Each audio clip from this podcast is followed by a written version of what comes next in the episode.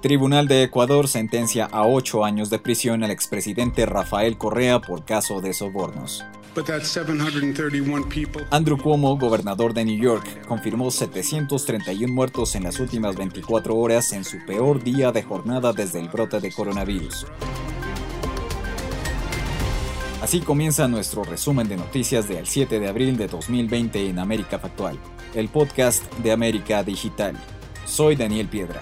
Gracias por estar con nosotros.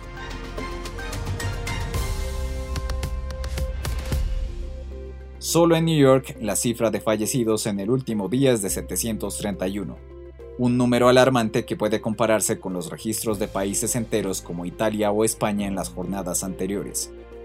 Mientras tanto, por primera vez, China no anunció ninguna muerte por COVID-19, horas antes de que se levante el cierre de la ciudad de Wuhan, epicentro original de la pandemia.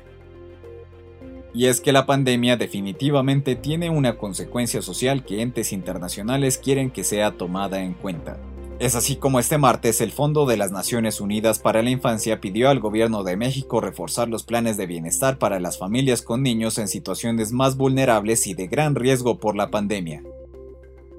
La Organización Internacional del Trabajo aseguró que el 81% de los 3.300 millones de empleados en todo el mundo se están viendo afectados por cierres totales o parciales en sus lugares de trabajo.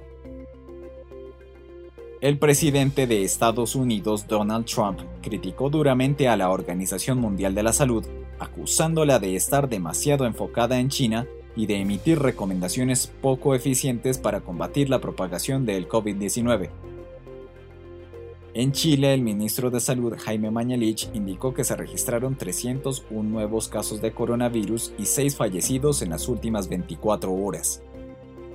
En Guayaquil, la alcaldía construirá dos nuevos cementerios para enterrar a las víctimas de la pandemia en la ciudad que concentra el 67.8% de los casos en Ecuador.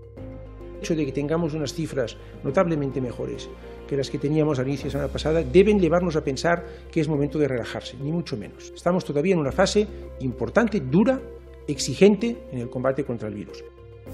En España, el ministro de Sanidad, Salvador Illa, pidió a los ciudadanos no relajarse ante la baja de contagios, luego de que en los últimos días se registrara un gran número de personas que incumplieron con las normas de la cuarentena.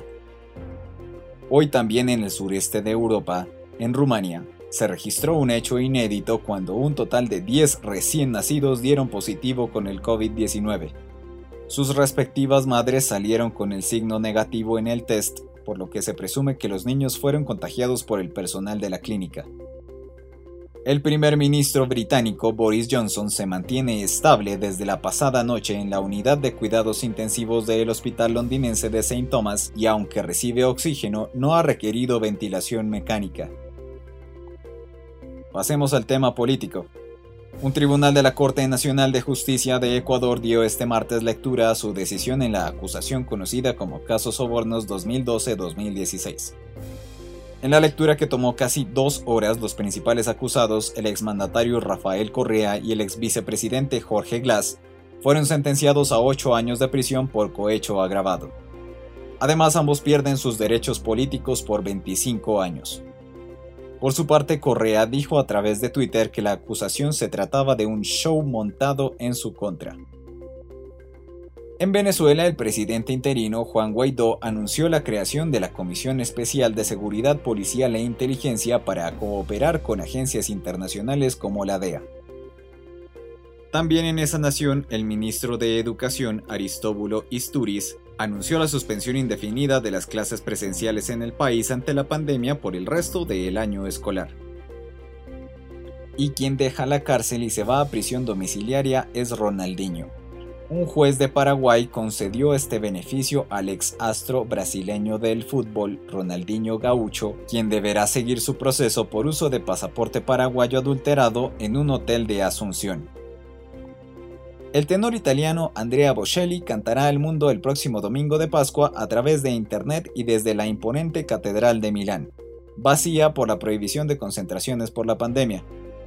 El concierto Music for Hope será retransmitido exclusivamente desde el canal de YouTube del músico y podrá disfrutarse en todo el mundo en directo a partir de las 17 horas del próximo domingo de resurrección.